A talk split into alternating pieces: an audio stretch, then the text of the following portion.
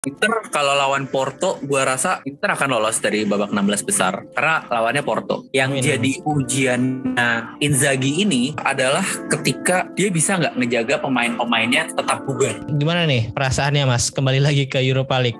Trauma sebenarnya gua tuh sama Europa League asli. kenapa kenapa tuh? Craven Cottage 2010. Tapi Juve kalau misalnya bisa juara Europa League musim ini, itu bakal ngedeketin Sevilla, tim terbanyak juara.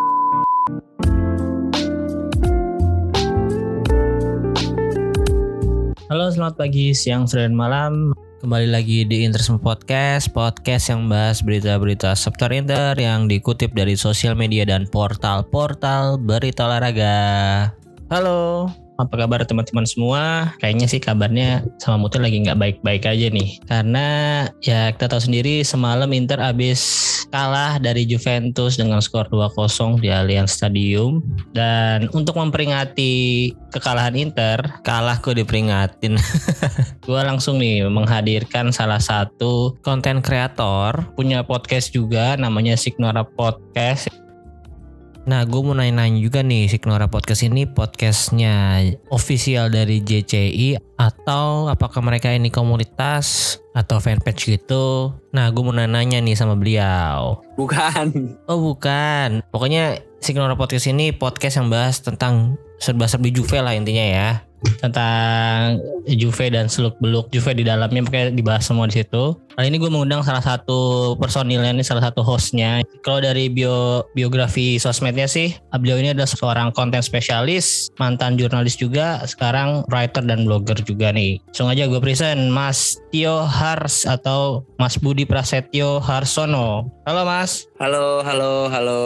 Halo, nah ini kalau tadi kan gue salah nih kayaknya menyebut mendeskripsikan Signora Podcast. Kalau Signora Podcast sebenarnya ini eh, podcast yang dibentuk oleh siapa aja ya mas ya? Oke, jadi si Nyora Podcast ini sejarahnya sebenarnya lumayan panjang ya. Dulu itu di awal-awal Twitter muncul, itu ada satu akun namanya Sinyora 1897 sesuai tahun lahirnya Juve. Nah, waktu itu selain Twitter, mereka ini punya website juga sinyora1897.com gitu. Saat itu gue masih kuliah dan gue itu pembaca setianya mereka. Terus gue juga sempet beberapa kali nulis di situlah collab di websitenya si Senior 1897 ini. Terus sekitar 2013 atau 14 itu tiba-tiba nggak aktif si Senior 1897 ini. Dan ya mereka-mereka ini bisa dibilang dedengkotnya Juventini Twitter di Juve lah. Terus sampai suatu hari gue ada kontakan sama salah satu eh, pentolannya si Senior 1897.com ini namanya Om Ricky Darmo. Terus gue ajak ke beliau, Om eh, masih ingat nggak?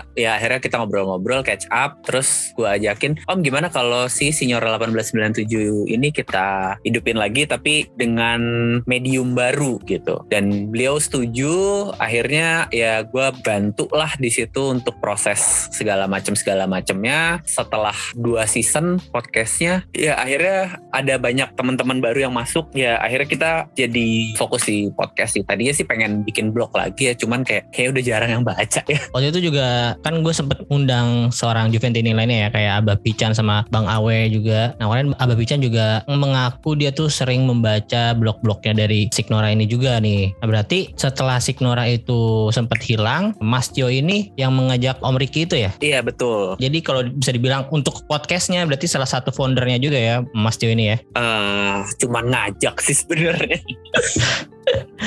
Kalau sekarang untuk member atau hostnya udah ada berapa mas? Ada siapa aja? Eh, ada gua, Om Riki, terus ada Bro Adit dulu berapa kali sempat nobar bareng tuh zaman-zaman nobar sama dia. Hmm? Terus ada Om Anjar, ada Halvin, sama ada Edo. Edo itu jurnalis juga. Terus si ada lagi Nugi. Nugi itu salah satu jurnalis kawakan juga. Bahkan dia pernah foto bareng sama Buffon yang bikin kita semua iri gara-gara ngeliput. Tapi Buffonnya di PSG sih untungnya nggak di Juve. Jadi ya ya udahlah. Itu waktu Terus- ICC ya? Iya ICC dia ngeliput ke sana waktu itu. Hmm. Terus sama Pican. Member terbaru berarti ya Abah Pican ya? Iya, Pican, Nugi sama Edo itu baru masuk di season ini. Berarti total 8 ya? Atau eh Om Ma- Mas Tio, Om Riki, Bro Ah. Adit, Ah, Nugi, Nugi, Nugi, Mbak Pican, ah, baru lima tuh tadi siapa lagi gue lupa. Edo, Edo, Alvin, Alvin, udah ya tujuh ya berarti udah, ya. ya Nah, tujuh. tujuh. Nah itu kalau misalnya mau ngetek tuh berarti setiap episode tuh beda-beda berarti om sejauh ini. Iya, biasanya kita mainin expertise sih. Jadi kayak misalkan lagi pengen kita bikin episode yang agak seger gitu ya. Kita bisa pakai biasanya yang tag itu Pican sama Anjar sama Hmm. Halvin gitu. Hmm. Kalau misalkan pengen bahas dari sisi finansial itu biasanya Edo sama Om Rikis sih biasanya. Terus kalau pengen bahas taktik itu biasanya bisa gue, Nugi sama sama kalau pengen bahas hal-hal di luar finansial dan luar lapangan tuh biasanya Adit. Kita bagi-bagi ini sih biasanya. Oh berarti eh, inilah ya ada bagiannya masing-masing ya untuk eh, macam-macam bahasan ada ekspertisnya tadi seperti yang Bang Tio bilang. Berarti kalau ngetek juga sejauh ini via Zoom atau kadang-kadang ada ketemu langsung gitu? Masih via Zoom sih ada rencana pengen ketemu langsung cuman karena kesibukan masing-masing jadi masih belum sempet lah. Hmm, Iya iya. Tapi domisili kayaknya sebenarnya rata-rata Jakarta ya. Hmm, Jabodetabek lah. Jabodetabek ya. Hmm. Uh, uh, karena Halvin sama Nugi tuh kalau nggak salah Bogor. Hmm. Gue Pican itu Bekasi. Bekasi, Anjar itu di Tangerang Selatan kalau nggak salah. Jadi memang iya Jabodetabek, cuman memang nggak ini sih. Oke, sejauh ini udah ada berapa episode total nih Signora Podcast? Berapa ya? Eh, Udah, bentar. udah jalan dari tahun berapa berarti ya? udah jalan dari 2020. 2020, udah ya tahun ketiga ini berarti ya 2022. Eh, eh, ya total kalau episode regulernya aja tuh ada 67 lah. Terus tambah episode-episode lain ya sekitar 70-an lah. Kita nggak yang ini juga sih. Kan kadang kalau misalkan lagi international break tuh kita ya nggak update apa-apa juga sih so far. Berarti untuk jadwal tag podcastnya atau jadwal uploadnya tuh random aja ya? Apa di Nggak, nggak. Biasanya tag itu antara Selasa, Rabu, atau Kamis. Hmm. Terus kalau uploadnya itu biasanya antara Sabtu atau Jumat atau Sabtu. Nyesuaiin sama event mainnya hari apa aja sih gitu. Berarti seminggu sekali lah so far ya. Ya so far seminggu sekali. Oke, dari sekian banyak episode, berarti kan udah beberapa kali ngundang guest star atau collab sama teman-teman yang lainnya ya. Iya. Kalau dari semuanya itu ada nggak nih bintang tamu yang paling berkesan? Kalau menurut Om Tio, Menurut gua paling berkesan Om Andar Sofian sih karena beliau itu kan salah satu pemegang sahamnya Juve juga ya. hmm, Jadi ya dapat banyak insight-insight gitulah dari beliau dan ya beberapa kali juga sempet tag sama kebetulan Signora Podcast ini kan kita punya Discord. hmm, Jadi memang beberapa pendengar-pendengar Signora Podcast ya yang nggak pendengar juga nggak apa-apa sih join sebenarnya. kita ngobrol-ngobrol di situ. Terus dari beberapa orang yang ada di Discord itu pernah kita ajak rekaman. Gue amazed sih sebenarnya kayak wow keren gitu loh insight-insight yang gue dapetin dari mereka kadang gitu yang mungkin gue nggak tahu gitu. Oke oke. Kalau itu kan tadi Pak Andar Sofian itu salah satu pemegang saham di Juve ya. Kalau dari public figure gitu, artis-artis atau teman-teman yang ternyata oh dia ngefans juga sama Juventus, ada lagi nggak? Ya itu sih kayak Pican, Awe gitu. Eh gue ini juga Pican akhirnya bisa join itu suatu ya nggak nyangka juga sih gue. Maksudnya kayak kita kan biasa dengar podcastnya dia gitu ya kadang. Terus tahu-tahu ada di tim yang sama cukup menyenangkan sih, cukup termotivasi sih. Oke. Nah, sebelum kita membahas pembahasan selanjutnya tentang Juve dan Inter, mungkin kali ini gue mau berkenalan lebih dekat dulu nih sama Mas Tio. Boleh ceritain sedikit nggak nih awal mulanya menjadi Juventini itu gimana? Awal mulai jadi Juventini. Eh, cuman karena satu nama sih sebenarnya. Siapa tuh, Gua Mas? lu Aldi ya? Aldi, iya. Ha, kenalan Iya. juga ya, salam kenal ya Mas. Gue Aldi nih. salam kenal ya. Cuman karena satu orang yang kalau bisa golin itu selebrasinya lidahnya dikeluarin. Dia Iya. pakai nomor punggung 10. Mm-mm. Rambutnya, Ah. rambutnya. Rambutnya kadang dulu sih waktu itu masih gondrong ya. Iya, gondrong agak ikal-ikal gitu ya. Iya.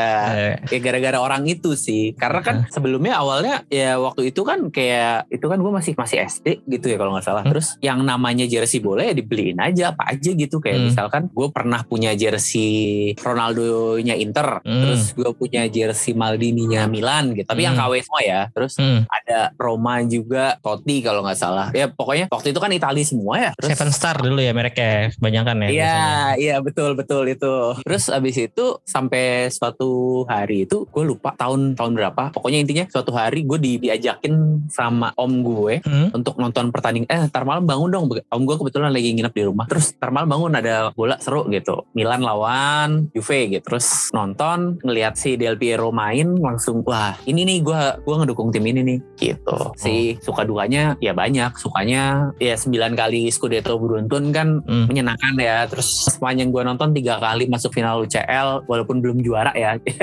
Cuman ya cukup menyenangkan juga lah. Kalau dukanya ya ah 2006 2007 gak usah dibahas deh di sini ntar Iya. bakal panjang. Heeh. gak usah dibahas di sini. Pokoknya ya dukanya 2006 2007 terus 2009 2010 dan 2010 2011 Ya. dan dua musim terakhir ini sih.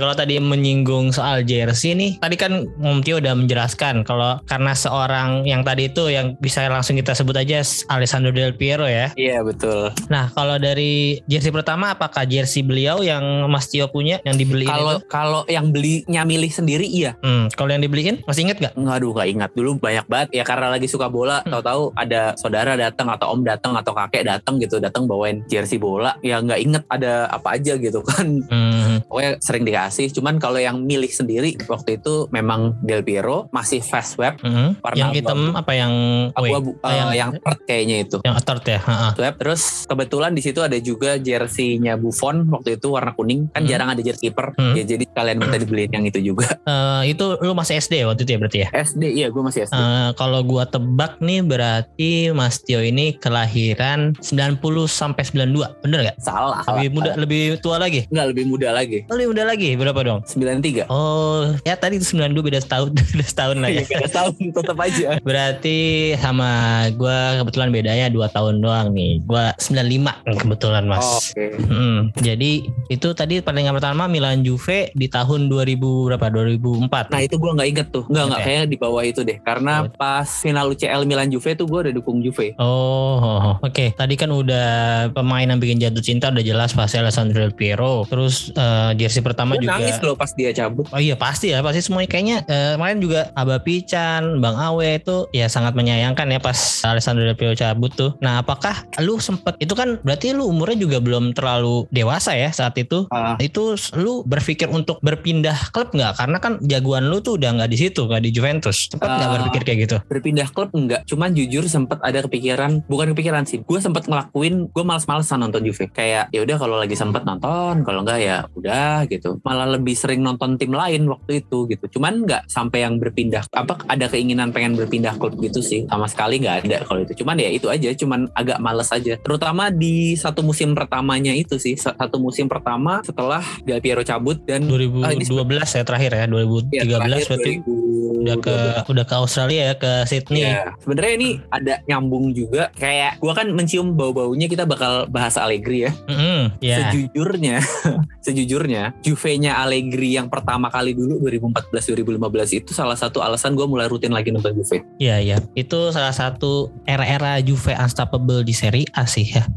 Enggak sih, karena sebenarnya Udah- iya iya dan enggak sih karena Udah mulai ya. Conte- Maksudnya itu awal mula kebangkitannya lagi sampai strict ke 2020 Sebelumnya ya. kan si Conte juga udah tiga kali itu strict Heeh. Uh, ya walaupun ketika gue lihat gue ngerasa di situ aduh Conte ini timnya udah mentok gitu dia udah nggak bisa ngembangin tim ini lebih jauh lagi gitu kan terus tahu-tahu dia cabut Allegri masuk gue lihat beberapa pertandingan oke tim ini bisa jadi something gitu dan ya bener aja kan waktu itu hampir treble kan di musim itu Oke, nah langsung nih setelah kita berkenalan dengan Mas Tio, gue mau bahas pertandingan yang semalam aja nih. Kita ngetek tanggal 7 November ya Mas ya, jadi te- tepat Ya. setelah Juve melawan Inter eh, Ya. dini hari tadi jam 2.45 mulainya. Dan sayang sekali untuk pertemuan pertama ini Inter harus mengakui keunggulan Juventus yang menurut gue bermain sangat klinis ya. Peluangnya sebenarnya nggak berbeda jauh, tapi ya Inter juga banyak menyia-nyiakan peluang kalau menurut gue. Sebenarnya Inter menurut gue menguasai pertandingan loh malam itu Iya, apalagi di babak pertama ya kalau apalagi di babak gue ya. pertama betul Hmm, betul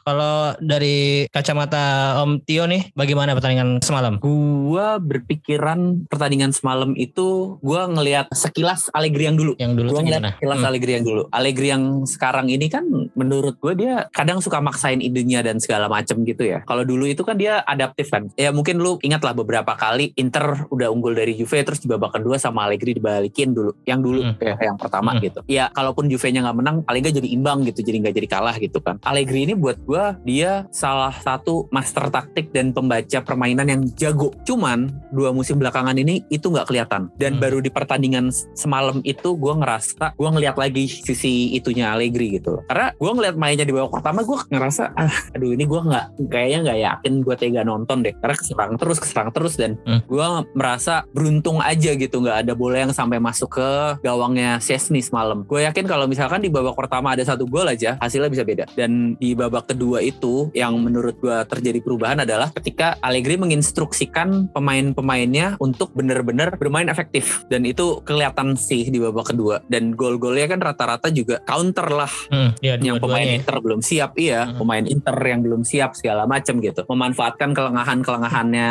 pemain-pemain Inter untuk bikin gol gitu. Oh dan satu lagi sih menurut gua semalam itu kelihatan banget. Gua memang nggak terlalu sering nonton tim selain Juve gitu ya. Cuman gua suka lihat highlight dan segala macam lah ya. Gua ngerasa semalam itu terekspos sekali bahwa gua nggak tahu ya bener apa nggak. Correct me if I'm wrong ya mas. Ya. Cuman gua ngerasa bahwa terbukti Simone Inzaghi ini adalah pelatih yang miskin taktik. Ya, ya banyak sih yang bilang dari Interisti pun banyak yang menganggap itu sih. Jadi nggak salah juga. Dan kalau lu perhatiin lagi di babak pertama itu kan Juve pakai skema 35-1-1 kan. Ya. Fabio Miretti di belakangnya Milik. Mm-mm. Oke. Di babak kedua, lu ngeh atau enggak Miretti itu agak ditarik ke belakang dan dia diminta untuk nge-marking gelandang Inter yang ikut maju ke depan gitu. Kalau nggak Hmm. salah Miki atau Calhanoglu gitu. Iya. lupa. Jadi jatuhnya Juve itu kayak main pakai 3-6-1 di babak kedua. Hmm, Oke. Jadi perubahan-perubahan itu yang sebenarnya kalau dilihat kan Juve nggak ada pergantian pemain sampai menit 80-an kan. Tapi skemanya yang berubah, perannya yang berubah. Iya sih. Berarti kalau bisa lu bilang nih salah satu faktor utama Juve bisa menang semalam Allegri-nya ini ya yang kembali Allegri melak- melakukan melakukan pergantian strategi sebagai reaksi dari strategi lawan gitu ya. Iya betul. Hmm. Itu ditambah dengan Inzaghi nggak punya plan B. Ya. Ditambah lagi ya di babak pertama Inter nggak bisa memanfaatkan peluang. Ya setuju itu. Banyak sih kalau Banyak kita kalau gue lihat tuh 9 Dzeko terus Dumfries yang free banget itu sebenarnya dari Dumfries, Barella. iya. Mm-mm, itu sayang banget sih. Lautaro juga sempet deh kalau nggak salah. itu ya Lautaro di babak kedua tuh juga yang one on one sama Sesni. Kalau dari sudut pandang Interisti ya kayaknya gue udah udah yakin itu bakal diblok sama Sesni sih. Karena Hmm. Lautaro tuh biasanya justru gol-golinnya di kondisi-kondisi yang agak sulit gitu. Kalau yang free-free gitu malah nggak gol. Oh gitu.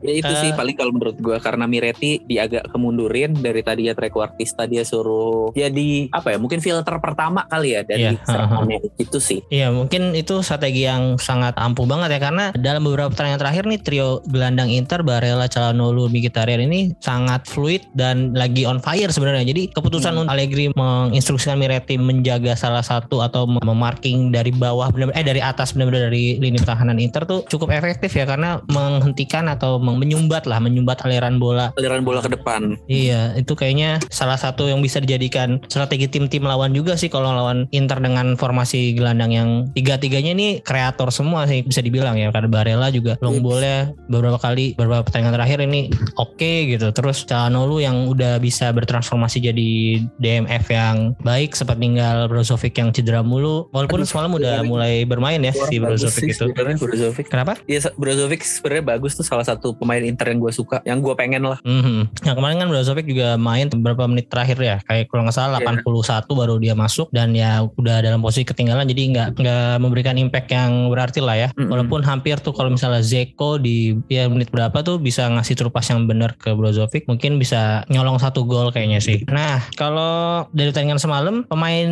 MVP-nya siapa? Apakah Philip Kostic yang menyumbangkan dua assist atau sebenarnya si Danilo yang kemarin lagi bermain bagus juga di pertahanan Juventus? Kalau buat gue sebenarnya nggak ada pemain yang menonjol banget ya di pertandingan semalam itu. Cuman justru gue suka karena tim ini bermain sebagai tim. Sesuatu yang udah hilang selama ya dipegang Pirlo lah. Bahkan akhir-akhir era kepemimpinan Sari pun tim ini udah nggak bermain sebagai tim gitu. Dan gue suka sih. Ya mungkin kalau misalkan suruh pilih mungkin Kostik dengan dua assist ya atau Fagioli mungkin yang Hmm. menurut gue Fagioli ini keberadaannya begitu dia main gitu ya. Tadi ya kan McKennie mulu yang main sebel banget gue liatnya. Ya dia memberikan hasil di dua match terakhir gitu kan. Jadi mungkin Fagioli kali ya. Apalagi Dua- ditambah dia selebrasinya kayak Del Piero kan semalam. Oh iya sih. Dua game dua gol ya turut-turut Iya. ya Berarti Betul. eh dua-duanya kalau nggak salah ya yang gol pertandingan sebelumnya kalau nggak salah lawan ini ya. No, ya? Eh Lecce kalau nggak salah. iya yang jadi penentu juga kan gol penentu ya. Iya betul. Pertandingan kemarin juga jadi gol killer lah. Iya. Ya, killing, Killing game, the lah game. itu. Iya Hmm. betul. Oke, betul. berarti kalau di luar performa Juve semalam, kalau kita lihat kan sekarang Juve masih di posisi 5 lah ya. Iya. Jauh ini ya, masih di posisi 5 dengan jumlah poin 25. 25. Iya. berbeda 10 poin dari Napoli yang la- memang lagi gila sih musim Lagi ini. gacor iya musim ini Uh-huh. gacor. Gua rasa Nah. Spalletti pembuktiannya musim ini deh sama Napoli. Ya bisa jadi sih. Ya tapi ada satu faktor yang mungkin akan tricky ya yaitu Piala Dunia di musim ini ya. Itu bisa jadi Betul. salah satu faktor pengganjal juga ya yang yang nggak bisa diprediksi karena event-event kayak gini tuh gak ada yang tahu siapa kayak Erikson aja gitu tahu-tahu bisa collapse Betul. di Euro kemarin kan Iya Iya. benar-benar.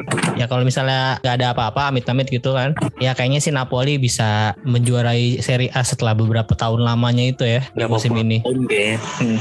Nah itu kan eh, Juve kalau dibilang eh, lagi jelek atau lagi menurun sih ya gua nggak tahu kalau menurut dari sisi Interisti mungkin iya ya karena dibandingkan eh, tiga musim lalu empat musim lalu itu Juve ya nggak semenyeramkan itulah kalau Hmm. dari sudut pandang Interisti ya saat ini udah kalah dua kali seri empat kali menang tujuh kali walaupun kebobolannya paling sedikit nih hanya tujuh Ya, gol betul. Nah itu mungkin salah satu ya hal yang positif lah ya dari Allegri musim ini. Nah tapi kalau dari sudut pandang Juventini dari Mas Tio nih, apakah agak menurun musim ini atau beberapa musim terakhir? Gue sering bilang ke Juventus yang lain, Juve itu lagi dalam fase rebuild bahwa kita memang dulu berjaya 9 musim Scudetto beruntun. Tapi setelah itu kan pemainnya rata-rata pensiun atau pindah gitu kan. Nah sekarang ini strateginya Juve ini berbeda dibanding sebelum-sebelumnya. Kalau sebelumnya lebih suka beli pemain dari luar, sekarang ini lebih suka promosiin pemain-pemain mudanya gitu ya. Jadi kayak musim ini aja tuh ada beberapa pemain muda yang bersinar gitu kan. Selain Fagioli yang udah tadi kita sebutin ada Miretti juga, terus ada Iling juga gitu Hmm. kan. Bahkan uh, Vlahovic dan Kane pun kan masih muda juga gitu. Ya. Uh, Sole juga gitu. Jadi memang ada perubahan strategi di Juve gitu kan. Ya mungkin karena dari pihak Juve-nya sendiri juga mereka kan udah investasi besar-besaran di Juventus B kan. Hmm. Iya satu-satunya tim di Serie A yang punya tim B kan Juve sekarang nih. Dia main di Serie C sih memang. Ya. Iya maksudnya pemain-pemain muda ini dikasih kesempatan gitu loh untuk main dan bahkan ketika mereka perform pun Allegri yang selama ini digadang-gadang sebagai pelatih yang anti pemain muda gitu ya. Hmm. Ketika Miretti perform, Fagioli perform, Iling perform, ya mereka jadi dapat tempat gitu. Jadi ya bukan nggak mungkin sih. Ya maksudnya dan pelan-pelan grafiknya juga gue lihat menanjak sih walaupun satu hal Allegri ini kayaknya nggak bisa ngembangin pemain muda gitu loh. Walaupun dia memberikan kepercayaan nih, dia nggak bisa ngembangin gitu. Makanya ya menurut gue sih ya. Oh dan ada satu lagi musim 2015-2016 itu Juve 10 pertandingan pertama itu mainnya jelek banget. Hmm. 10 pertandingan pertama itu mainnya jelek banget dan kita itu bahkan sempat ada di zona bawah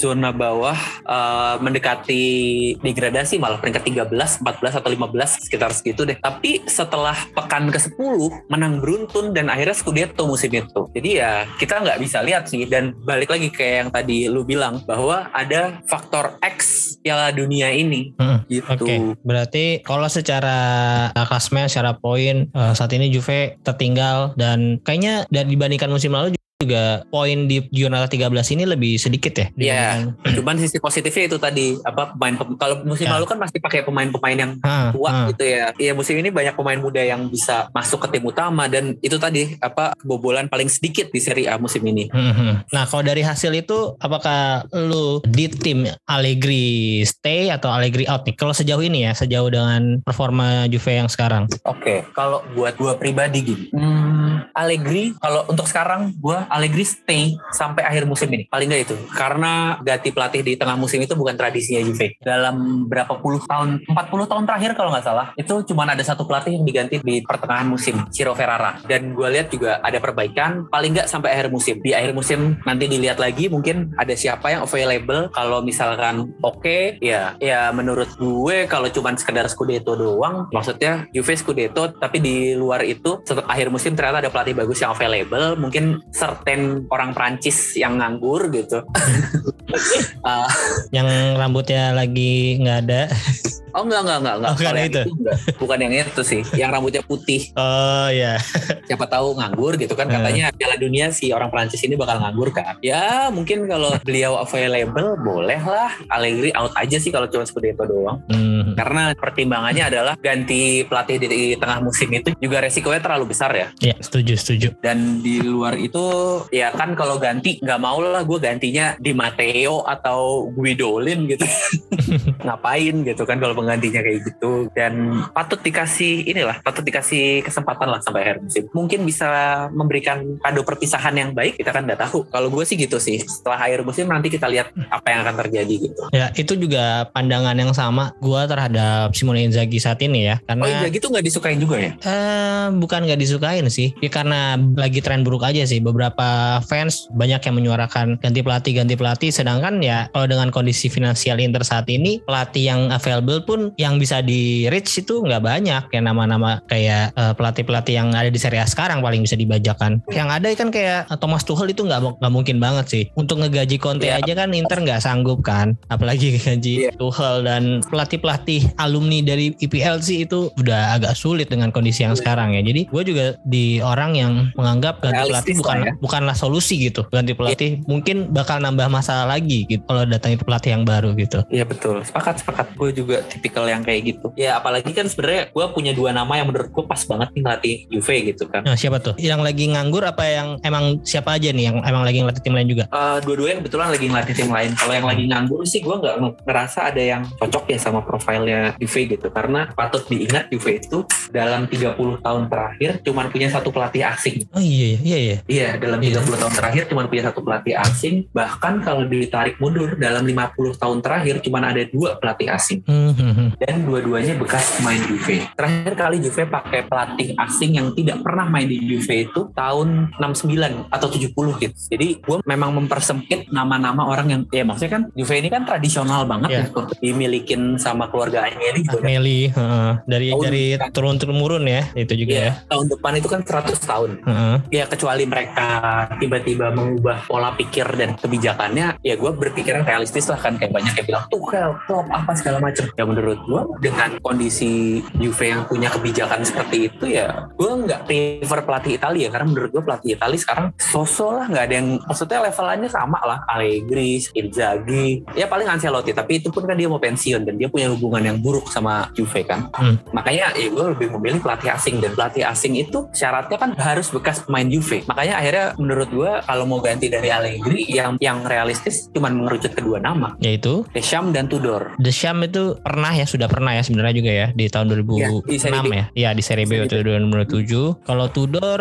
belum ya? Asistennya Pirlo. Pernah. Oh waktu dari oh Pirlo dia jadi asisten ya. Ya, kenapa gue nggak sebut nama-nama kayak Zidane? Karena Zidane sendiri udah terang-terangan musim lalu nolak PSG karena dia nungguin posisi pelatih timnas Prancis. Dan kata uh, surat kabar di Italia juga bilang Zidane itu setelah Piala Dunia akan melatih timnas Prancis gitu. Makanya kenapa gue sebut dua nama itu gitu? Karena menurut gue yang paling realistis lah. Udah tahu luar dalamnya Juve dan ya terutama gue sebenarnya pengennya Deschamps karena Deschamps ini dia punya track record ngembangin pemain muda ya. Gue sempet bikin list siapa pemain muda yang pernah dikembangin sama Deschamps gitu. Yang cukup mengejutkan ya ternyata ya nama-nama kayak Aspilicueta, Adebayor, Evra, Mhm. Loic Remy, Steve Mandanda, eh, ya nama-nama kayak gitu, Ludovic Juli gitu. Itu nama-nama yang diorbitin sama Deschamps gitu loh. Bahkan di timnas Prancis pun dia yang kasih debut ke Mbappe kan. Ya di timnas Prancis sekarang kan dia masih melatih timnas Prancis sampai Piala Dunia ini. Heeh. itu pun ya kalau nggak salah banyak sih di di kemarin ya di kualifikasi banyak nama-nama pemain muda yang kalau gue tonton oh ternyata dia pemain Prancis gitu. Gue lihat Iya. klub ternyata main di Prancis gitu. Itu Asik banyak pemain amat. muda.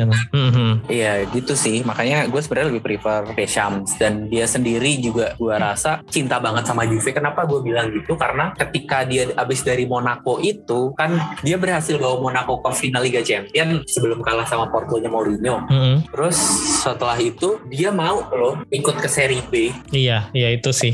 dan gue ngerasa dia kayaknya pas ada urusan yang belum kelar di Juve Heeh. Itu kenapa ya? Apa cuman kontrak setahun doang ya waktu itu ya? Itu kan 2006 sampai 2007, 2007 langsung diganti sama Giancarlo Corradini ya. Giardini itu cuman ini doang cuman caretaker Caretaker doang ya. Itu asistennya ya atau iya asistennya. terus Ranieri. Nah, itu waktu itu Ranieri. ada masalah apa ya? Kenapa dia Dia ribut sama Giovanni Koboli Gigli, presiden Hmm. Juve waktu itu. Oh, oke. Nah, ngomong-ngomong tahun 2006 itu, lu tuh saat itu eh, masih tetap ngikutin nggak? Itu Gua ngikutin, ngikutin tuh. Nonton Nggak, nggak streaming-streamingan gitu. Belum belum ada waktu itu. Belum ada ya salah. ya. Susah juga ya nyari link-linknya ya. Gue coba ngikutin dari lu tahu koran soccer nggak sih? Ya, uh, uh, uh, tahu kok. Masih sering langganan dulu. ya, koran soccer itu ada pojok kecil. Jadi kan dia dibagi per liga kan Premier League, La Liga, Hmm. seri- di Serie A bawah pojok kiri bawah itu ada kolom kecil namanya Juventus Corner. Nah, udah gue ngikutin dari situ doang. Oh, iya Jadi iya. kita recap gitu tuh apa aja yang terjadi sama Juve selama sepekan terakhir gitu. Oke, nah tadi udah menyinggung pemain muda nih. Juve beberapa pertandingan terakhir juga, kalau menurut gua komposisi pemain muda sama senior ini lumayan oke. Beberapa nama nih ada kayak Fabio Meredi tadi, Fagioli, terus Federico Gatti, Mattia Sule, terus yang ngasih asis kemarin siapa tuh yang as, lawan Samuel Lecce? Iling. Iling. Kemarin nggak ada di ini ya, nggak ada di Dia squad cedera. ya? Oh lagi cedera ya. Nah pemain-pemain itu dari Juventus Akademika atau emang dibeli ya pemain-pemain ini? Eh, Sole ini dia eh, pemain home groundnya Juve. Dia waktu umur kalau nggak salah 16 tahun atau 15 tahun gitu. Dia orang Argentina. Dia memutuskan hijrah ke Italia untuk masuk akademinya Juve. Hmm. Nah, kalau si Fagioli ini dia putra asli Turin. Wah, Kayak berarti ya. dulu. Iya, dia kayak Marcisio dulu. Dia bahkan dulu tuh Hmm. bo- boy-nya Juve gitu. Ball boy, iya iya. Kalau Miretti ini dia bukan dari Turin tapi dari provinsi Piedmonte juga kalau nggak salah. Hmm. Jadi memang putra asli juga gitu. Kalau Iling ini tadinya dia itu jebolan akademi Chelsea. Terus begitu dia masuk profesional, dia tidak dikasih kontrak kalau nggak salah sama Chelsea. Terus akhirnya dia dibawa sama Juve buat dimasukin ke akademinya Juve. Hmm. Satu lagi ada Caio Jorge juga tuh ya, dari Brazil kalau nggak salah. Iya, kayak Jorge itu kalau dia dibeli, kalau dia dibeli. Oh, Oke. Dia dibeli. Sejauh ini kan sering banget tuh mereka dimainin. Apakah itu Allegri terpaksa dalam tanda kutip karena banyak pemain cedera ya kayak Pogba, Desilio, Paredes, McKennie, ataukah memang Iya. pemain-pemain tersebut layak gitu? Sebenarnya sebelum pemain-pemain itu cedera, pemain-pemain senior itu cedera, para pemain muda ini udah dapat kesempatan, cuman mungkin memang tidak starter. Kayak Hmm. misalkan mereka main di menit 70, menit 80 gitu. Cuman ternyata ketika pas dimainin kok bagus gitu. Terus ya akhirnya bahkan Miretti pun kan sebelum badai cedera ini melanda Juve dia udah ya udah lumayan sering starter kan. Kalau Fagioli memang baru-baru ini gitu. Bahkan sejujurnya banyak Juventini itu yang tadinya ragu sama Fagioli karena dia dianggap punya gaya bermain yang tidak sesuai dengan kebutuhannya Allegri gitu. Dia kemarin tuh lebih ke winger atau emang gelandang yang suka melebar aja sih? Dia gelandang yang suka melebar memang. Oh. Dia tuh kan pas di akademi itu trequartista. Heeh, tapi di sini karena strateginya Allegri dipasangnya seperti kemarin gitu ya. Iya, Allegri itu kan walaupun suka pakai trequartista tapi dia tidak pernah pakai gelandang kreatif sebagai trequartista. Zaman dulu itu trequartistanya adalah Vidal. Ya. Kayak pemain yang bukan pemain kreatif kan Mhm. jatuhnya sebenarnya. Ya, jadi Allegri memang suka pemain-pemain seperti itu di trequartista. Makanya sekarang pun yang dipasang di trequartista Miretti kan, bukan Fagioli. Berarti dengan komposisi yang seperti ini apakah lu sebagai Juventini udah cukup seneng nih? Karena udah sesuai sesuai dengan apa yang tadi lu bilang kan Juve lagi rebuild berarti otomatis harus memasukkan beberapa pemain-pemain yang akan menjadi masa depan Juve. Nah, kalau dengan komposisi sekarang udah cukup oke kah? Gua rasa untuk pos terutama gelandang ya udah cukup oke sih. Paling tinggal nunggu Rovella musim depan balik dari pinjaman di Monza karena Hmm. menurut gua sekarang Juve yang kurang itu seorang regista dan Rovella ini kebetulan regista. Iya, iya. Jadi menurut gua ya dengan kalau musim depan Rovella balik dia pemain muda Juve juga Hmm. kan itu harusnya bisa lebih lengkap lah timnya gitu. Cuman yang gua sorotin adalah skema tiga backnya Allegri ini pemain-pemain muda terutama di posisi winger ya kayak Iling atau Sole itu gua takutkan tidak akan atau sulit berkembang karena mereka ini kan winger tapi karena pakai 352 atau 3511 itu kan jadinya uh, Jarang main kalaupun gitu jadi. kepake bukan di formasi Posisi normal ya, eh, posisi natural ya gitu ya. Hmm, bukan di posisi naturalnya betul Hmm. makanya itu menurut gua ya butuh skema yang lebih cocok untuk mereka lah sama ya itu Ciesa juga jadi nggak nggak maksimal Iya, di iya, iya. skema ini gitu Iya kemarin setelah Chiesa, maksudnya gue nggak tahu eh, apakah strategi Juventus atau memang setiap Juventus main seperti kemarin nih, karena kemarin tuh kayaknya mainnya di kiri mulu ya, ditumpuk dulu semuanya tuh Chiesa di situ, di Maria di situ, Phil Kostic di situ. Apakah itu emang strategi untuk mem- membardir sisi kanan Inter yang memang diisi Dumfries atau memang setiap pertandingan Juve bermain seperti itu. Enggak, enggak setiap pertandingan bermain seperti itu. Balik lagi ke yang tadi gua sempat bilang bahwa Allegri ini tipikal pelatih yang mengincar sisi lemah dari lawannya. Hmm. Cuman ketika ya kayak kemarin itu akhirnya kan CSA-nya nggak maksimal kan. Hmm. Nah, terus kebetulan hari ini tanggal 7 semua tim yang berlaga di Eropa ya sudah diundi untuk ke babak kalau di UCL babak 16 besar, kalau UEL tuh 16 apa Playoff. 32 dulu ya? Oh, playoff dulu Playoff. ya? Mm-mm. Nah kebetulan tadi Inter udah diundi ketemu Porto, sedangkan Juve juga di Europa League udah ketemu FC Nantes ya. Iya betul. Kalau dari Mas Tio untuk Juve nih di Europa League, kayaknya dia dalam beberapa tahun terakhir ini yang pertama kalinya ya main di Europa League. Terakhir kali ya? Juve main di Europa League itu pas masih dilatih kontak 2000 11 ya? Enggak enggak 2013 eh 2014 sorry. Terakhir kali waktu itu berhenti di semifinal kalah Terakhir sama ya, terakhir ya. Ya 2014 terakhir kayak konten kan 2014 eh 2015 musim selanjutnya udah Allegri tuh kalau nggak salah. Iya, udah Allegri betul. Oh, oh, oh. Ini gimana nih perasaannya Mas kembali lagi ke Europa League? Trauma sebenarnya gua tuh sama Europa League asli. kenapa kenapa tuh? Craven Cottage 2010 kandangnya Fulham. Kandangnya Fulham ya. heeh. Ada momen apa di situ? Di situ Juve ketemu Fulham. Juve Mhm. di di mana yang nggak mikir, alah gampang ini mah. Terus ujung-ujungnya dibantai 4-1 sama Fulham. Di second leg ya agregatnya 5-4 betul iya, ya. harusnya bisa lolos waktu itu gitu loh. Mm-mm, Imbang berarti pun udah lolos gitu kan. Ya kita ngeliat di atas kertas lah Juve waktu itu masih ada Del Piero, Trezeguet, Hmm. Diego Ribas. Oh iya. Sedangkan Fulham siapa sih? Terus tiba-tiba mereka mereka aja di waktu itu kalau nggak salah di musim yang sama dibantai MU 5-1. Ya kita ngiranya kayak ah ini mah udah easy lah gitu kan. Itu pemainnya yang cetak gol ada Clint Dempsey, Gera, terus sama Bobby Zamora ya Fulham dulu ya. Kira ya. Heeh. Pemainnya ada Damien Duff. Ah, lu bayangin aja pemain-pemain kayak gitu loh kalau dibandingin sama squad Juve waktu itu sih ya. Maaf-maaf ya, paling nggak squad yang sama musim sebelumnya kalau nggak salah top 3 Serie A kan. Mm. Ngeselin sih. Ya jadi ada trauma tersendiri gue sama Europa League itu. Ada satu nama yang masih main di Juve musim ini dari squad itu, yaitu Pinsoglio. Apa ini Pinsoglio yang beda ya? Nggak nggak sama sama kok. Sama ya. Itu berarti sama dia kok. dari dulu udah. Dia jadi. lulusan akademi juga kok. Dan ada ini juga nih, ada Antonio Candreva juga nih yang di pertandingan itu main. Oh, Kandreva masih di Juve ya musim itu. Mm-mm. Pinjaman Kandreva. doang kalau nggak salah. Nah, terus kartu merah dua pemain, Zebina sama Fabio Cannavaro. Aduh, Jemina emang tukang kartu merah sih itu.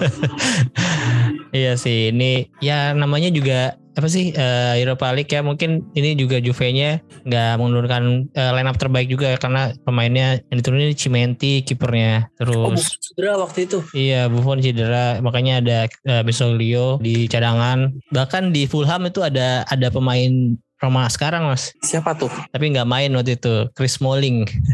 Oh, Smaldini Eh, kalau Eh, eh. Iya masih ada Momo Sissoko juga ya belum main di Indonesia. iya waktu- heeh, heeh, si Soko Belum main di Indonesia waktu itu dia ya. oh ya, sekarang emang waktu di Indonesia di mana Waktu itu sempat kalau nggak salah di Borneo Borneo, ya? atau Bontang iya gitu. Borneo ya pokoknya Kalimantan. Kalimantan gitu deh kayaknya Eh, eh, betul. Hmm, itu si Soko yang ini. Gue kira si Soko yang itu tuh, yang di Newcastle. Apa apa yang sama itu juga? Kayaknya sama deh. Sama ya? Hmm. Kayaknya ya, gue lupa juga sih. Ya pokoknya gue nggak bisa, menurut gue nggak bisa menganggap remeh Nantes sih. Karena kalau justru ketemunya MU, gue malah lebih tenang sejujurnya. Iya nih, kalau yang ngomong MU nih, ini agak kocak juga sih drawingnya ya. MU ketemu Barcelona Iya. langsung. Ya. itu ya Kalau- emang apa ya laga yang memang dinanti-nantikan oleh fans sepak bola sih. Iya, MU betul. ketemu Barcelona di Europa League itu kan kocak. Ini tapi Juve kalau misalnya bisa juara, juara Europa League musim ini, Hmm? itu bakal ngedeketin Sevilla di tim terbanyak juara. Hmm. Sekarang kan Sevilla 1-6. Terus Hmm. urutan duanya tuh ada tiga, ada empat tim kan. Iya. heeh. Juve, Liverpool, Atletico sama Inter. Hmm. Cuman Juve sama Inter itu kan udah puluhan tahun ya nggak juara. Iya, Europa League. Eropa. Inter tuh terakhir 98, Juve itu 93 gitu kan. Hmm. Nah, eh, makanya ya harusnya sih mungkin ya kalau gue yang bisa jadi apa ya faktor penentunya Allegri lanjut apa enggak, apakah dia berani mainin pemain-pemain muda di Europa League? Hmm. Dan kalau misalkan dia berani mainin pemain-pemain muda di Europa League dan bisa sampai juara, menurut gue ya it's okay oke kalau mau pertahanin Allegri. Hmm, hmm, hmm. Ya, ya, gue juga sebagai Interisti eh, agak kesel dan menyesal ya kenapa Inter nggak bisa juara waktu tahun 2020 2020 ya. itu lawannya Sevilla dan ini Iya. ya Sevilla juga saat ini lagi-lagi dia masuk Europa League lagi dan Iya, akan bertemu dengan PSV Eindhoven. Menurut gua ya akan seru sih kalau Sevilla ketemu sama Juve di final. Hmm, hmm. Ini drawing yang sekarang itu tuh ini ya antara peringkat ketiga sama yang Peringkat dua oh peringkat dua sama yang eh, terjun dari UCL. dari UCL, iya betul. Oh, peringkat tiganya turun ke Conference Eh, League. Conference League, iya betul. Oh, nah playoff ini nanti kalau misalnya menang lawan peringkat satu. Iya, yang udah peringkat satu. Oh, jadi gitu sekarang ya? Iya. Dari, dari musim lalu apa baru sih? Kayaknya baru ya kalau yang kayak gini ya. Ini baru musim ini deh. Gua musim lalu gak ngikutin di Europa League, Pak. Iya ya. Gak pernah ya, gak pernah kepikiran. Gak pernah, gak pernah. Paling di Europa League nonton finalnya doang. Udah. Oke, Juventus akan ketemu Nantes, terus Ajax akan ketemu Union Berlin yang sekarang lagi jadi eh, pemuncaknya Bundesliga. Apa- Masih nggak sih? Kayaknya masih deh Union Berlin tuh. Aduh, gua nggak ngikutin. Gua musim ini fokus di Serie A doang sih. Soalnya gini, kalau Juve-nya lagi baik-baik aja, gua ngikutin liga lain juga nih. Oh, Tapi kalau Juve-nya lagi nggak baik-baik aja, gua fokus di Serie A jadinya. oh. Eh, kalau menurut lu, apakah Juve bisa melaju sampai final atau juara? Eh, apa gimana nih? Kalau dengan permainan yang sekarang dan lawan-lawannya yang ada di WL sekarang? Kalau Allegri tidak keras kepala seperti di UCL, Hmm. itu kan gue ngerasa Allegri keras kepala banget ya di UCL ini dengan pakemnya dia dia maksain terus kalau dia bisa jadi Allegri yang kayak 2015 atau 2017 ketika maju ke final UCL menurut gue peluang buat juara UEL besar sekali jadi semua ini tergantung Allegri sekarang. Karena Hmm. menurut gue Juve musim ini akan sampai mana dan akan dibawa ke mana tergantung Allegri semuanya. Tuh. Kalau berarti dari faktor eksternal nih dari tim-tim lawannya nggak nggak berpengaruh lah ya untuk menurut lu untuk Juve asalkan Juve-nya bisa main dengan bener gitu Allegri-nya nggak keras kepala bisa semua lawan yang ada di Europa League sekarang. Maksudnya masih cuman ada satu tim yang menurut ini mungkin gue terkesan sombong ya. Hmm? cuman eh, menurut gue pribadi tim yang punya materi pemain lebih bagus dari Juve di UEL ini musim ini Hmm. cuman Barcelona Hmm, iya sih. Eh, walaupun kalau ketemu Barcelona pun kalau misalkan Allegri-nya bener gue pede ketemu Barcelona sekarang karena Barcelona itu terlalu mengandalkan skill individu beda sama Ya. Juve yang main secara tim Hmm, hmm, hmm. Hmm. Iya sih. ya lu lihat sendiri lah kan tim lu yang nyingkirin Barcelona kan individu Hmm. banget kan mainnya Iya. Ya kalau yang selevel sama Juve ya mungkin MU, Arsenal itu materi pemainnya masih selevel lah sama Juve gitu. Cuman yang gua patut, yang gua takutin lah sebenarnya bisa dibilang tuh Sevilla. Karena mereka ini udah terbentuk mentalnya untuk kalau gua nggak lolos 16 besar UCL, gua harus Hmm. juara WL. Iya, sekarang pun posisinya di eh, di Liga Liga nih lagi nggak nggak bagus nih sebenarnya Sevilla di peringkat 18. Jadi Hmm. kayaknya dia bakalan ngotot banget sih untuk dapetin spot eh, Eropa musim depan dengan menjuarai Europa League lagi. Iya, kalau bisa dibilang tim yang gua waspadai ya cuman Barcelona sama Sevilla sih di WL ini. Oke, jadi menurut lo Juve bisa lah ya sampai final. Lawannya Juve tuh diri mereka sendiri kok. Nih kalau untuk UCL kan tadi eh, kita udah sebutin Inter akan ketemu Porto, terus kalau dari Italia Milan akan ketemu Tottenham, Napoli akan ketemu Frankfurt. Nah dari tim-tim Italia yang eh, berlaga di Memang nggak ditanyain tadi. Roma, Iya. Roma eh, iya ya dia masih main di WL ya. Gue kira masih eh, udah Conference League. Enggak, Kemarin kan udah juara ya soalnya Conference League. League itu kan si Lazio yang kebuang ke Iya, Conference. League. Eh, iya Roma Lazio juga Salzburg. lolos ya Lazio ya kalau nggak salah kan? Nggak lolos ke Eropa ah, ke Conference League dia mereka. Iya ininya apa di grupnya kocak menang sama-sama menang dua kalah dua seri dua semua timnya. Ya Roma juga akan bertemu Salzburg nih eh, di WL. Roma ini ya sebenarnya di atas kertas materi pemainnya Roma tuh bagus-bagus loh. Bagus kalau musim ini. Heeh, heeh. cuman nggak tahu kenapa kayaknya Mourinho nggak bisa ngeramunya ya. Iya, kayaknya emang Mourinho tuh eh, ya pelatih yang kalau punya pemain bag- bagus malah bingung sih. Kayak waktu di Manchester United, waktu di Real Madrid. Madrid pun ya udah dikasih pemain segitunya tapi kayaknya di La Liga cuma berapa kali juara kan dia Iya. Mourinho justru kan. Terus kalau di UCL kan tadi ada tiga tim tuh yang masih Iya. Angkah nih. Kalau untuk Inter dulu nih, kalau menurut lu Inter bisa sejauh mana mas? Lawannya Porto nih, Inter kalau lawan Porto gua rasa Inter lolos. lolos ya? Inter akan lolos dari babak 16 besar karena lawannya Porto. Yang Amin. jadi ujiannya Inzaghi ini Hmm? adalah ketika dia bisa nggak ngejaga pemain-pemainnya tetap bugar. Karena gue lihat ya Hmm. pemain-pemain kunci kayak Brozovic ya mau gimana pun mau sebagus-bagus Calhanoglu atau Mkhitaryan ya kalau Barella kan memang beda tipe ya. Tapi Hmm. Calhanoglu sama Mkhitaryan ini kan tipenya mirip-mirip sebenarnya. Ya. menurut gue salah satu yang kurang dari ya kemarin gue lihat ketidakhadirannya Brozovic ini cukup berpengaruh untuk lini tengahnya Inter. Karena jadi nggak ada destroyer di lini tengah. Nggak ada yang ngehambat aliran bola lawan di lini tengah. Ya setuju setuju sih. Walaupun banyak interesi sebenarnya yang memang sekarang udah agak eh, berpindah hati nih dari Brozovic ke Calhanoglu sebagai DMF ya karena kalau dari produktivitas jelas memang Calhanoglu lebih baik. Cuman kalau gua sendiri juga balik lagi ke keseimbangan tim sih. Kalau ada Brozovic lebih balance, lebih ya lebih ya tenang lah seenggaknya ya. Kalau Calhanoglu, Mkhitaryan, Barella kan tipe-tipe semuanya yang mungkin berbeda dikit cuman ya ketiganya tuh dominan di offense sebenarnya. Betul. Makanya tantangannya sih itu setelah melaju dari 16 besar ini, setelah melewati Porto ini, bisa nggak satu Inzaghi menjaga kebugaran pemain-pemainnya. Terus yang kedua, bisa nggak ya kayak Inzaghi ini punya plan B lah ketika mereka tidak bisa Menerapkan Ya. strategi yang ini ya, Iya. menerapkan strategi yang menerapkan utama ya. strategi- Strategi utamanya kebaca sama lawan tuh ya penyakitnya Inter kan semenjak dipegang Inzaghi yang gue lihat kayak gitu ya. Hmm, hmm, hmm. Inzaghi ini mirip-mirip Conte lah sebenarnya. Tipikal Ya. pelatih yang kalau skemanya udah kebaca nggak ada plan B-nya gitu. Setuju, ketemu setuju. ya menurut gue sih kalau misalkan ketemu tim-tim yang di atas kertas ya maksudnya gini gue inget pas Juve ke final Liga Champion 2014-2015 itu Hmm, pemainnya juga nggak bagus-bagus amat. Hmm, dan kebetulan sampai semifinal itu ketemu lawan yang bisa dibilang gampang-gampang lah. Di semifinal baru ketemu Real Madrid kan. Dan iya kalau misalkan Dewi Fortuna berpihak ke Inter dan Inter bertemu lawan-lawan yang mudah ya bukan nggak mungkin sih sampai semifinal. Walaupun ya gue rasa kalau untuk juara balik lagi ya dengan kapasitas Inzaghi yang seperti itu gitu Hmm. yang dia tidak punya plan B ketika rencananya sudah diketahui lawan Hmm, gue rasa untuk juara sih masih belum ya hmm. cuma Ya, bisa melaju sejauh mungkin dengan catatan ya itu tadi Dewi Fortuna balik lagi kan UCL itu keberuntungan Setuju, setuju. Kalau kita lihat dari bagannya sih, ini kan ada empat tim yang ketemu langsung di babak 16 besar nih. Empat tim besar nih. Liverpool ketemu Real Madrid, PSG ketemu Bayer. Otomatis kan sama Dortmund ketemu Chelsea lah. Kita bisa anggap itu eh, tim yang menyulitkan di, maksudnya big match di 16 besar ini gitu. Berarti kan otomatis di babak 8 besar, tiga tim berat akan gugur otomatis ya.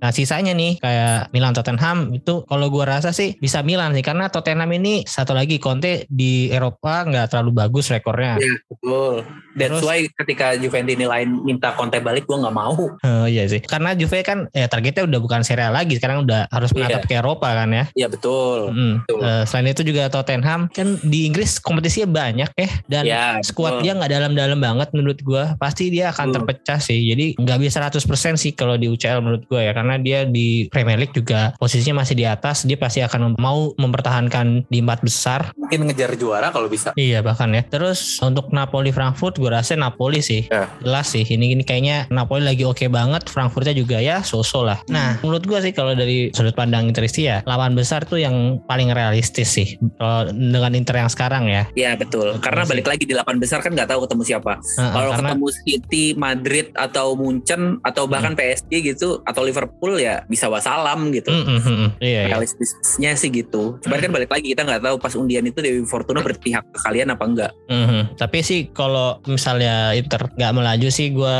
ya nggak apa-apa lah. Asalkan Napoli nih yang gue harapkan bisa melaju sejauh mungkin nih untuk musim ini nih di UCL. Justru gue di antara tim-tim Italia ini malah Hmm. feeling gue ke Milan. Gue nggak tahu kenapa Pioli itu magisnya aneh. Sentuhan tangannya Pioli itu aneh menurut gue. Mhm. Iya sih. Kemarin setelah dia sempat oke terus eh, eh, kalah beruntun sama Chelsea dia bisa bangkit eh, lagi tuh itu salah satu hal yang menurut gue sih oke maksudnya nggak ini loh nggak down lah mentalnya gitu Nah. di Eropa yang katanya mereka juga mereka DNA Eropa kan Eropa iya katanya.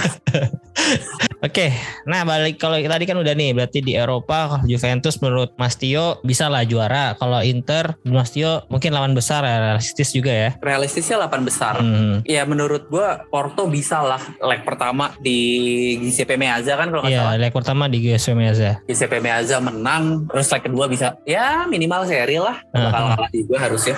Ya, amin amin. Walaupun Kalau- Porto juga nggak bisa dianggap remeh loh ya. Mereka nyingkirin Atletico Madrid. Iya, iya itu salah satu kejutan juga di UCL musim ini ya, Hmm. Atletico nggak lolos ke WL nggak UCL juga. Mm-mm. Nah, kalau kita balik lagi ke Serie A nih, Juve dan Inter, menurut Mas Tio di akhir musim kan di posisi berapa nih kedua tim ini nih? Gua akan sangat memaklumi kalau lu akan bias atau gimana ya karena sebagai fans bola ya kita punya point of view masing-masing lah ya. Ya, di awal musim itu gue memprediksi Inter adalah salah satu pesaing terberatnya Juve untuk menangin UCL. Tapi eh untuk sorry untuk menangin Serie A. Cuman masalahnya ternyata di luar transfernya yang menurut gue bagus, ternyata ah, ya gue baru tahu kalau si Inzaghi ini punya masalah dia nggak punya plan B itu dia miskin taktik lah bisa dibilang. Hmm. Cuman menurut gue Inter masih bisa top 4 lah, peringkat 4 masih bisa lah menurut gue ya. Dan ya kalau Juve menurut gue minimal runner up lah. Walaupun ya gue pengennya Scudetto ya. Siapa sih yang nggak pengen Scudetto? Iya. Cuman kan Karena Ya, musim gua- kemarin juga sama sekali ya untuk pertama kalinya dalam beberapa tahun terakhir Juve nggak dapat trofi apa pun ya. apa pun betul. Heeh. Kalau nggak salah terakhir kali nggak dapat trofi apa pun tuh musim 2010-2011. Wah berarti jaraknya 10-11 tahun ya sama tahun Iya. musim kemarin. Nah makanya kalau menurut gue sih secara realistis ya kita ngeliatnya kan kondisi sekarang ya secara realistis ya. Mhm. Cuman ya balik lagi Piala Dunia itu bisa mengubah segalanya kan. Ya betul setuju. Inter top 4 masih masuk kok kalau menurut gua karena tim-tim kayak Roma aja nggak stabil terus ya apa sih yang luar pin dari Atalanta gitu kan Mhm. yang di situ-situ aja gitu ya paling top 4 itu Napoli, Juve, Milan, Inter Di prediksi lu tetap Napoli ya sejauh ini ya dengan kondisi yang sekarang ya. dengan kondisi yang sekarang Oke. tapi kalau Januari kita ngobrol mungkin bisa beda lagi Januari atau Hmm. Februari kita ngobrol lagi mungkin bisa beda lagi prediksi gua Iya ya berarti oh ya kalau Juve dalam dua tahun terakhir pun selalu ini ya hampir nggak masuk empat besar ya Iya betul di pertandingan terakhir semua ya eh, penentuannya ya karena beda poinnya juga tipis-tipis nih satu poin satu poin semua nih. Betul. Hmm. Cuman balik lagi, permainan Juve musim ini walaupun nggak stabil tapi lebih meyakinkan dibanding musim lalu. Musim Hmm. lalu itu Juve nggak ada loh kita menang lebih dari 2-0. Mhm. Di musim ini ada beberapa kali kita menang besar kan. Kayak lawan Sassuolo misalnya di awal musim itu kan menang 3-0. Walaupun lebih nggak stabil tapi lebih oke lah. Dan balik lagi pertahanan yang kuat itu sih bisa jadi bisa jadi senjata lah. Mhm. Karena ya gue juga agak apa ya gue karena gue nggak selalu ngikutin pertandingan Juve agak kaget sih. Ternyata Juve tahu-tahu cuma kebobolan 7 gol gitu. Sebelumnya memang yang yang paling sedikit Atalanta. Eh Lazio Lazio kalau nggak salah kemarin terakhir 11 match baru 5 gol gitu. Terus langsung digolin 3 kemarin sama Salernitana tiba-tiba kan. Nah ini yang menariknya lagi kan gue sempat bilang di musim 2015-2016 itu Juve sampai musim Sampai sampai, pertandingan pertandingan. ke-10 itu kan Hmm. mainnya jelek. Nah ini kan sekarang Serie A baru Giornata 13 pertandingan terakhirnya Juve menang kan. Yang artinya ya bukan nggak mungkin keajaiban itu terulang lagi gitu kan. Mhm. Makanya gue bisa optimis aja sih buat Scudetto. Berarti kuncinya mungkin musim ini di pertahanannya Juve yang justru lagi Iya. oke ya. Padahal nama-nama kayak Danilo, Alessandro itu kan bukan posisi natural ya sebenarnya ya ketika dia pick ya. betul. Dia sekarang Betul. bertransformasi jadi seorang back tengah di skema 3 back. Itu sih Malah jadi pakai trio Brazil sekarang. Oh iya Brazil semua ya. Iya. Danilo, Alessandro, Bremer. Oh iya. Iya. Kalau ini Bonucci kenapa ya? Dia apakah udah emang udah decline apa memang eh, Bonucci itu gini, dia reading the game-nya bagus, tapi Hmm. decision making-nya jelek. Selama ini tolong karena dipartnerin sama Barzagli sama Cielini. ini? Mm-mm. Begitu punya partner yang nggak sebagus itu ya ke expose jadinya. Hmm. Kalau terakhir kali kebobolan lawan Monza, eh lawan Milan. Oh, berarti di Giornata berapa tuh udah Giornata 9. Milan itu udah clean sheet sebanyak 4 pertandingan ya sekarang Juve. Iya. Kalau di Juve ini masih ada ini gak sih pemain yang berstatus Lord masih ada nggak? Lord itu Cuadrado sama McKennie. Eh, kalau sekarang McKinney juga. Ya, kita manggilnya dua kribu. Oh iya, iya, rambutnya mirip-mirip ya. Padahal di awal kedatangannya tuh McKinney sering ngasih gol sama assist yang jadi penentu juga kadang-kadang tuh. Nah, McKennie ini kasusnya unik. Dia kalau main sebagai starter jelek. Heeh. Dia bagus ketika main sebagai sub. Oh iya sih iya sih karena di awal-awal pokoknya di awal-awal dia datang deh gue kan main Liga Fantasia ya kayaknya gue selalu masang dia karena poinnya kadang-kadang banyak gitu dia kalau di itu fantasi football gitu-gitu Ih, entah ngasih sebagai- assist atau ngasih sebagai- gol gitu Iya, sebagai super sub dia jatuhnya. Hmm. Ketika main dari awal jelek, nggak tahu kenapa. Mentalnya nggak kuat kali nomor itu. Kalau untuk ini kan Serie A kalau kita ngetek sekarang tanggal 7 akan menyisakan dua laga lagi sebelum ke jeda Piala Dunia. Iya betul. Berarti cuma sampai Giornata 15 nih. Setelah itu transfer window winter terus main lagi bulan Januari akhir atau Eh, Januari awal. Ya Januari awal justru ya. Nah, itu kan udah masuk bursa transfer. Nah, kalau dari squad yang sekarang menurut lu lini mana nih yang perlu ditambal? Apakah LWB itu atau ada lini lain lagi untuk Juve? Kalau buat gua yang paling gua pengen banget datang itu SMS sih. SMS ya. Berarti cuman lini tengah ya. Iya, Posisi dia sama kayak Pogba. justru itu. Ini akan menghidupkan lagi kalau misalkan SMS datang, itu akan menghidupkan lagi lini tengah yang dulu diisi sama Marchisio dan Pogba yang gaya mainnya cukup mirip. Hmm, hmm. Ya jadi si pemain siapa pun pemain yang ditaruh di tengah-tengahnya mereka sebagai regista akan lebih aman, akan lebih tenang. Oke, Em, berarti kalau kemungkinan anggaplah SMS bisa dibeli Juve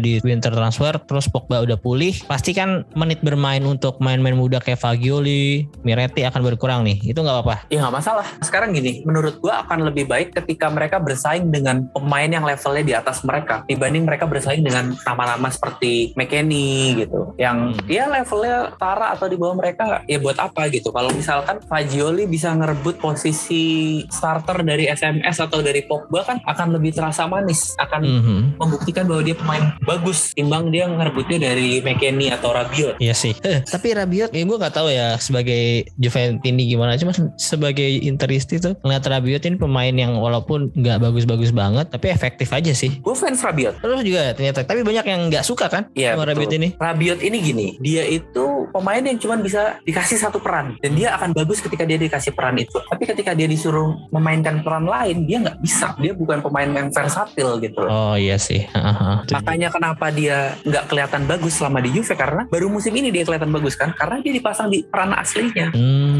Musim ini dia dipasang sebagai di peran aslinya gitu. Musim lalu dia banyak dipasang sebagai sayap kiri. Zamannya Pirlo dia sering dipasang sebagai LWB. Itu kan bukan posisi aslinya dia. Akhirnya tidak maksimal. Oke. Ya, Nah, ini kan udah berapa lama nih kita ngetek nih? Udah sejam lebih malah. Nah, ini mungkin satu pertanyaan terakhir nih untuk Mas Tio. Dari Oke. skuad Inter yang sekarang, kalau bisa milih mau ngebajak, mau ngebajak siapa, Mas? Kalau dari segi talent ya, dari segi Hmm. talent jujur ngiler banget sama Lautaro. Hmm, hmm, hmm. Tapi Oh, Lautaro itu kan ya? second striker. Ya bisa sih. Hmm. Iya dia jatuhnya second striker kan. Hmm, hmm, Posisi alaminya kan second striker kan. Ah, kalaupun nggak second striker dia striker murni lah ya. hmm, hmm. Nah di Juve itu sekarang kan yang dijadi yang mau dijadiin bandieranya kan Chiesa. Heeh. Menurut gua pemain dengan tipe Chiesa dan Lautaro tidak bisa ada di satu tim yang sama. Hmm, hmm. That's why Dybala dilepas. Ya, Karena Dybala sama Lautaro kan mirip-mirip tuh gaya mainnya. Hmm. Walaupun Lautaro tuh fisiknya lebih bagus ya. ya lebih fisikal dia daripada Dybala ya. Heeh. Kalau Dybala Kayak lebih flamboyan lah Iya. kalau Dybala mah ya. Hmm. Iya, cuman kan emang gayanya gaya mainnya mirip kan sebenarnya. Hmm. Nah makanya nggak bisa dan gue sendiri pun setuju karena Chiesa lebih modern. Tip pemain tipikal Lautaro atau Dybala itu ya paling berapa tahun lagi akan punah gitu kan. Hmm. Jadi gue tidak memilih Lautaro walaupun dari skill Lautaro yang paling gue pengen. Hmm, berarti siapa nih mas? Kalau dari segi apa nih pertimbangannya? Kebutuhan tim kah kebutuhan atau tim. kebutuhan tim? Hmm, hmm. Kebutuhan tim itu Juve ini sekarang lagi butuh back tengah dan Juve ini hampir selalu pakai back tengah asal Itali kan. Ya. Makanya ya Bastoni Oh sih iya yang gue pengen. Walaupun ya Bastoni juga masih belum terlalu ini ya, belum terlalu konsisten ya mainnya ya. Hmm, hmm, hmm. Iya. Masih ya ada kalau angin-anginan kan dia. ya sih nggak tahu angin-anginan atau memang tapi kalau dari segi konsistensi memang selama dipegang Inzaghi ini naik turun sih. Beda sama waktu dipegang Conte. Waktu dipegang Conte dia sepanjang musim menurut gue oke. Dan oh ya dan kebetulan lagi Bastoni ini kaki kiri kan dia. Iya mirip sama Bonucci kalau menurut gue sih tipenya. Di Juve ini sekarang nggak ada back tengah kaki kiri, Ya kan semua ya sekarang ya. kanan semua. Makanya Paling Alessandro doang ya Alessandro karena Ya, dia itu juga bukan back tengah kan Hmm. sebenarnya. Makanya kalau misalkan Bastoni bisa datang, mungkin duet sama Bremer bisa bagus sih harusnya. Hmm. Karena kan tipenya beda tuh Bastoni